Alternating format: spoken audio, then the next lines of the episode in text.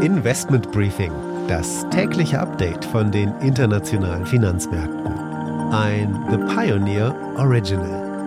Die Gespräche zwischen der Ukraine und Russland gehen heute weiter.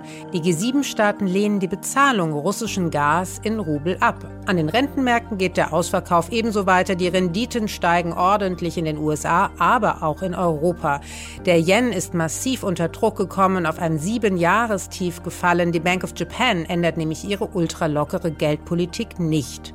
Bitcoin steigt indes auf den höchsten Stand seit Anfang Januar und Chemiewerte sind gefragt. Es gibt anscheinend am Markt Hoffnungen auf konjunkturelle Erholung.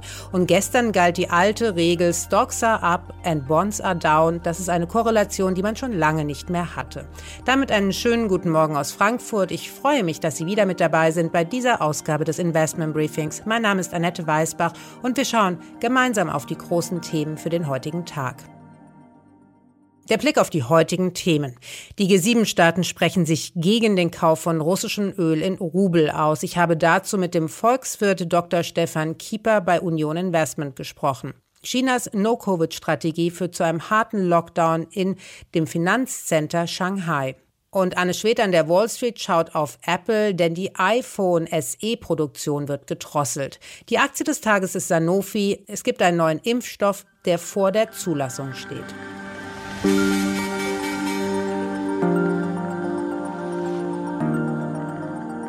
Das sind die Themen heute. Die komplette Ausgabe hören Sie als Teil unserer Pionierfamilie. Damit unterstützen Sie unabhängigen, werbefreien Journalismus. Alle Informationen dazu finden Sie auf unserer Webseite thepioneer.de. Ich hoffe natürlich, wir hören uns schon bald in aller Ausführlichkeit wieder.